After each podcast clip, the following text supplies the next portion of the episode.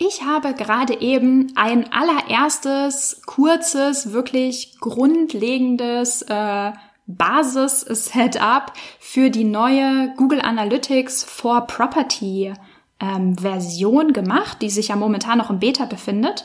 Genau, ich habe einfach mal reingeschaut, wie funktioniert das, was kann man alles erstellen, worauf muss man achten, welche ersten Unterschiede sind mir schon aufgefallen. Darum geht's in der heutigen Episode. Maria-Lena Matysek, Analytics-Freak und Gründerin vom Analytics Boost Camp. Möchtest du das volle Potenzial der Daten nutzen und dein Online-Marketing auf die Erfolgsspur bringen? Möchtest du wissen, was für dich und deine Kunden wirklich funktioniert und datengetrieben optimieren? Möchtest du glücklichere Kunden und mehr Umsatz mit deiner Webseite? Dann bist du hier richtig.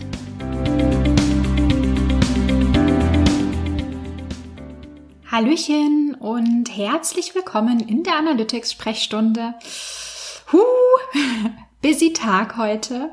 Ähm, aber trotzdem hat's mich langsam, ja, es hat mich heute total in den Fingern gejuckt, etwas Neues auszuprobieren.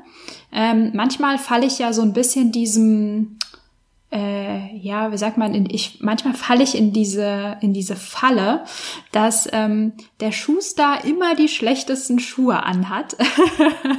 also für meine Kunden implementiere ich wirklich alle möglichen Sachen und ähm, Natürlich, also natürlich brainstorm ich viel mit meinen Kunden, was kann man Neues machen, was kann man vielleicht auch Neues ausprobieren, ähm, was funktioniert schon, was machen andere schon. Also ich habe immer die Augen offen. Aber am Ende implementiere ich das dann immer für meine Kunden und nie für mich, also für meine eigene Webseite. Also nie würde ich jetzt nicht sagen, aber irgendwie bin ich da immer ein bisschen später dran als das, was ich für meine Kunden mache. so. Und zwar habe ich mir heute äh, die Zeit genommen, die neue Google Analytics Version, würde ich mal, äh, würde ich das einfach mal nennen, äh, auf meiner eigenen Webseite zu implementieren. Und zwar hat ähm, Google ja äh, GA for Properties released. Oder ja, doch, also es ist noch im Beta, also es ist ähm, im, im, in der Beta momentan noch. Aber hm, ja, man kann es schon nutzen, man kann sich es schon anschauen. Und da dachte ich mir mal, äh, das mache ich auf jeden Fall. Ich bin natürlich auch neugierig, wie es funktioniert und wie es aussieht. Deswegen habe ich das gerade eben einfach mal für meine Webseite, also für analyticsfreak.com aufgesetzt und warte jetzt einfach mal eine Woche, bevor ich mir die Daten dann anschaue oder ein paar Tage, so lange. so viel Geduld habe ich wahrscheinlich nicht, dass ich eine ganze Woche warte. Genau, ähm, genau. Und ich dachte mir, ich nehme dich heute einfach mal mit, ähm, da ja mit rein, ähm, was jetzt für das Setup notwendig war, ähm, um die ersten Daten zu sehen. Und zwar was habe ich gemacht? Erstmal habe ich in Google Analytics eine neue Property erstellt. Ähm, es gibt auch die Möglichkeit, eine bestehende Property zu konvertieren. Ähm, aber das möchte ich natürlich nicht. Ich möchte meine Daten erstmal schön so behalten, wie sie sind. Äh, also mein langfristig getestetes, verlässliches Setup möchte ich jetzt nicht ähm, mit einer Beta-Version ruinieren. Deswegen habe ich eine neue Property erstellt. Und ähm, genau, das funktioniert genauso wie andere Properties auch zu erstellen. Es sieht ein bisschen anders aus und die ID, die man am Ende bekommt, um die, diese Property zu, zu identifizieren, sieht ein bisschen anders aus. Ähm, sie heißt auch nicht Tracking ID, sondern Measurement ID und sie fängt nicht mit dem üblichen UA Punkt, Punkt, Punkt an. Also UA steht ja immer für Universal Analytics und das ist es ja jetzt nicht mehr. Ähm, oder stand ja, wie auch immer. Genau, äh, genau. Das heißt, die Measurement ID fängt mit einem G an und dann so einem Bindestrich und dann kriegt man seine Nummer. Ähm, der Rest funktioniert aber erstmal im Setup genauso. Man erstellt die Property, man bekommt seine Property ID, also diese Measurement ID und die braucht man, um natürlich Daten dorthin senden zu können. So, das war es auch erstmal schon, was ich fürs, fürs erste Setup konfiguriert habe, um erstmal einfach zu gucken, wie es funktioniert und die ersten Daten dahin schicken zu können. Und dann bin ich in meinen Google Tag Manager gegangen, der ja ähm, hier auf meiner Seite implementiert ist und habe ein neues Tag erstellt. mit, mit dem ich jetzt Daten senden möchte. Also ähm, fangen wir erstmal an. Ich möchte sozusagen die grundlegenden Informationen senden. Also was ja früher in der alten Version Page-View-Aufrufe waren, das möchte ich jetzt auch weiterhin sehen, ähm, welche, welche Nutzer auf welchen Seiten waren. Also bin ich praktisch in den Google Tag Manager gegangen und sehe erstmal äh, zwei verschiedene Tags. Also, wenn äh, du Daten an Google Analytics in der neuen Version schicken möchtest, hast du praktisch die Möglichkeit, einen äh, Tag anzulegen, das heißt GA4 Configuration. Und es gibt ein, äh, jetzt den Tag-Typ, der heißt GA4 Event. Okay. Also dachte ich mir, fangen wir erstmal mit der Configuration an, weil das werden wir ja ganz offensichtlich brauchen. So. Und ähm, das sieht auch tatsächlich äh, so aus, wie der Name schon sagt, also Konfiguration, wir können was konfigurieren. Und ähm, grundsätzlich hat man dieselben Möglichkeiten wie früher auch in den Google Analytics Settings. Also es gibt ein Feld, wo wir die Measurement ID eintragen können. Es gibt die üblichen Fields to Set, wo man die IP-Adresse anonymisieren kann und so weiter. Also habe ich die Measurement ID aus meiner neu erstellten Property genommen und in dieses Feld reinkopiert. Und ähm, unter diesem Feld gibt es so ein, ähm, ja, so ein Button oder so eine Checkbox, ähm, wo die man sozusagen auswählen kann. Die ist auch standardmäßig ausgewählt, ähm, die mir sagt, ähm, dass ich oder wo ich sozusagen auswählen kann, dass ich doch ähm, immer wenn diese Konfiguration geladen wird, also wenn dieses Tag triggert, auch ein Page-View-Event senden möchte. Okay, also was sagt mir das oder was sagt uns das jetzt? Ähm, Google hat ähm, den Page-View-Tag vereint mit den Google Analytics Settings und wir definieren jetzt praktisch einfach nur noch die Settings einmal und immer wenn die Settings dann geladen werden, also wenn der Tag geladen wird, senden wir auch gleichzeitig ein Page View Event. Also auf Page Load sozusagen ähm, ein Page View Event. Das erinnert mich so ein bisschen an das Facebook Pixel zum Beispiel oder auch an andere Marketing Trackings.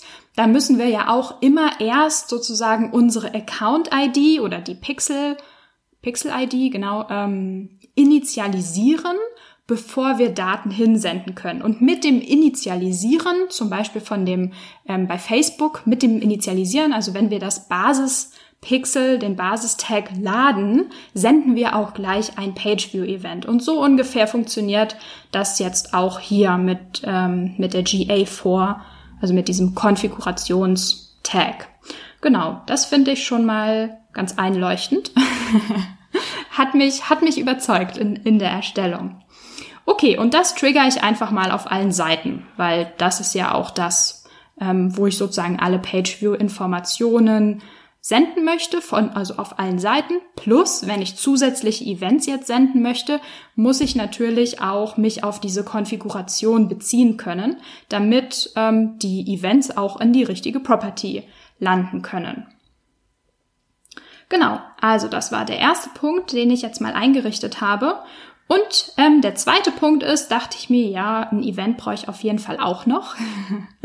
und ich habe einfach eins, eins meiner Events, die ich sonst in meine Properties sende, ähm, mir als Vorbild genommen sozusagen, habe einfach dieselben Trigger verwendet, habe dem ähm, Event einen Namen gegeben, das ist jetzt bei mir Page Engagement gewesen.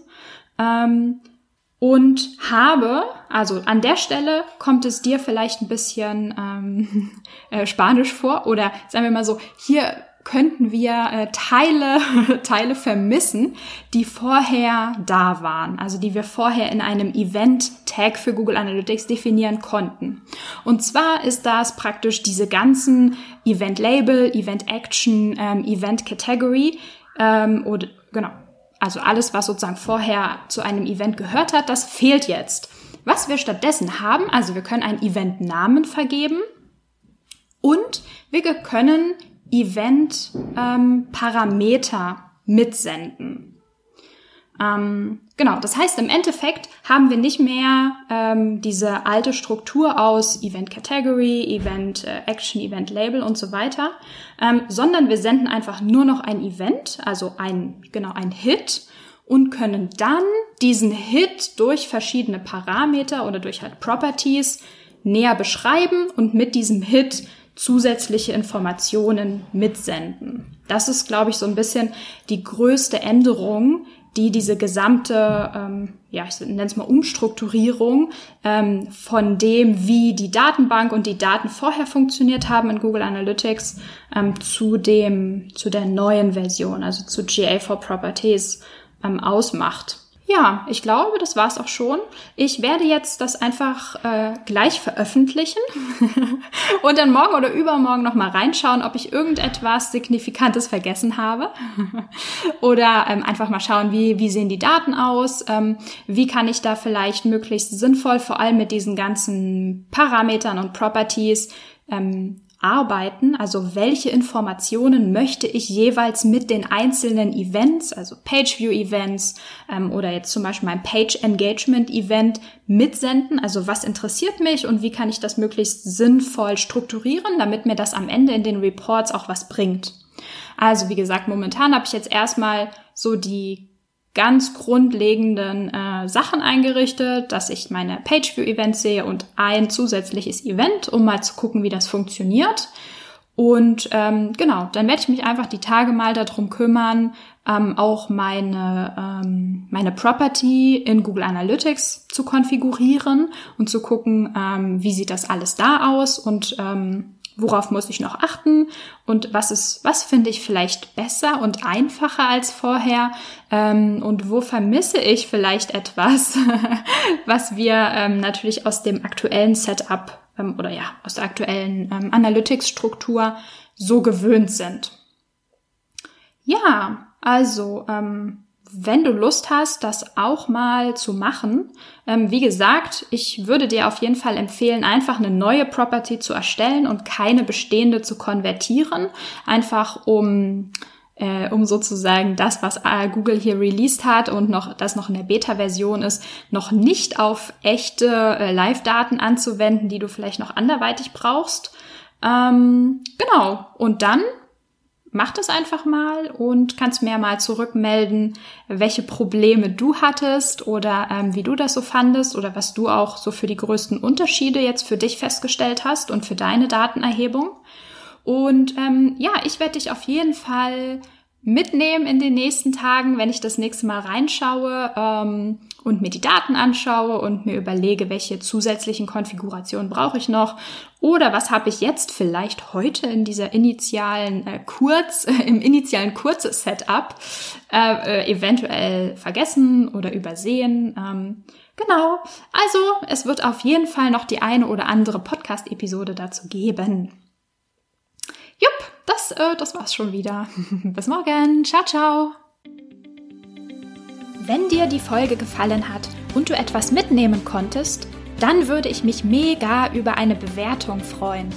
Abonniere den Podcast, teile ihn mit Freunden und Kollegen und wenn du selbst eine Frage hast, die ich dir in der Analytics-Sprechstunde beantworten kann, dann schreib sie mir auf jeden Fall per Mail an maria.analyticsfreak.com, auf Facebook oder über LinkedIn.